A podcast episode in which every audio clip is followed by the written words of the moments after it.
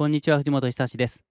今日のテーマは HSP は自分の繊細さを基準に人生設計するのが良いというテーマでお送りします。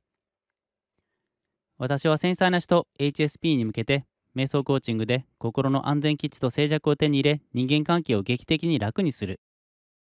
そんなテーマで動画や音声をお届けしています。瞑想を30年実践しコーチングも11年お客様にサービスを提供しています。さて今日のテーマ。HSP は自分の繊細さを基準に人生設計するのが良いですがなぜ自分の繊細さを基準に人生設計するのが良いのでしょうか？それは長く活動を続けるには自分の性質に合った活動である必要があるからです。短期的には無理をしてでもできるんですけどもやはり長くは続けられないですよね。例えば仕事だとだいたい30年から40年は働きますよね。これからはもっと長くなるかもしれません。30年や40年働き続けるんだったら自分の性質から外れた仕事や性質から外れた活動はなかなか続けるのがしんどいですよね。それよりも自分に合った活動であれば楽に長く続けられるはずです。ちなみに HSP という概念は高い環境感受性を持っている人のことで繊細な人のことで人口の約2割20%の割合で存在しています。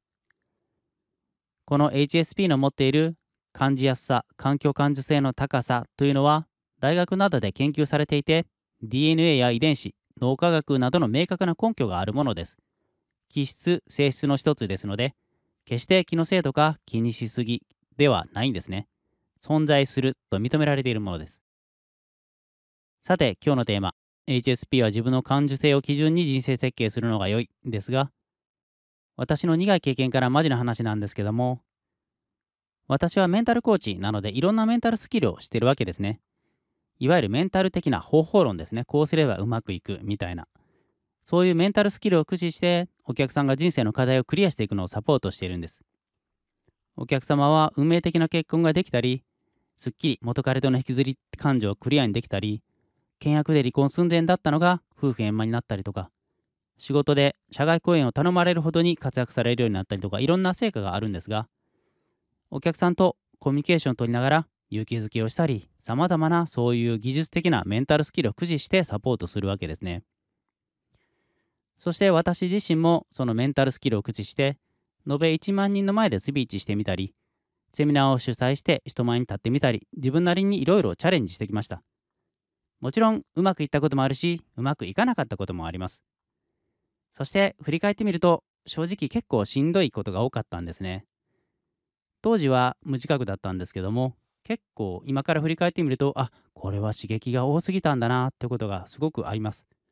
刺激刺激方でメンタルダウンしたりとかうまくできない自分を責めてしまったりとかすごく疲れてしまったりとか。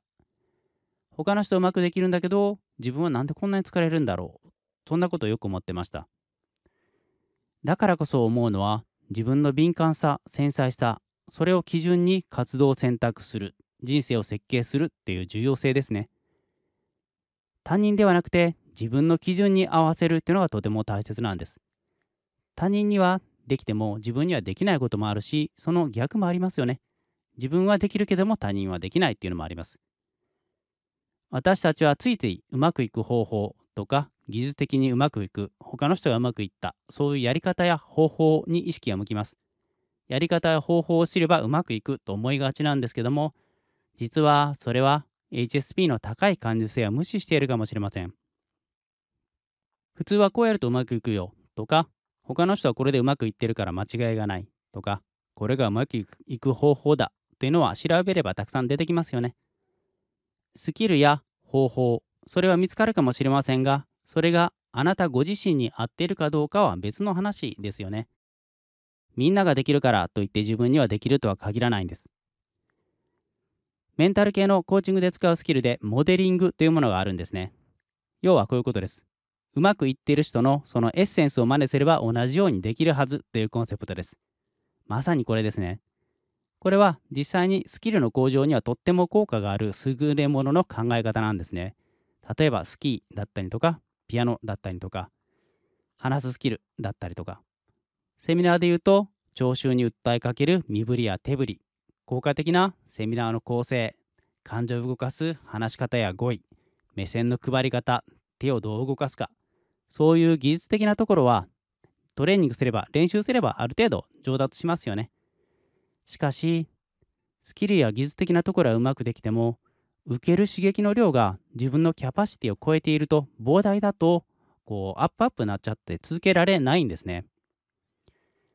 延べ1万人の前でスピーチしたり自分が主役のセミナーを開催したりするのは技術的には私にも可能でした。実際やりました。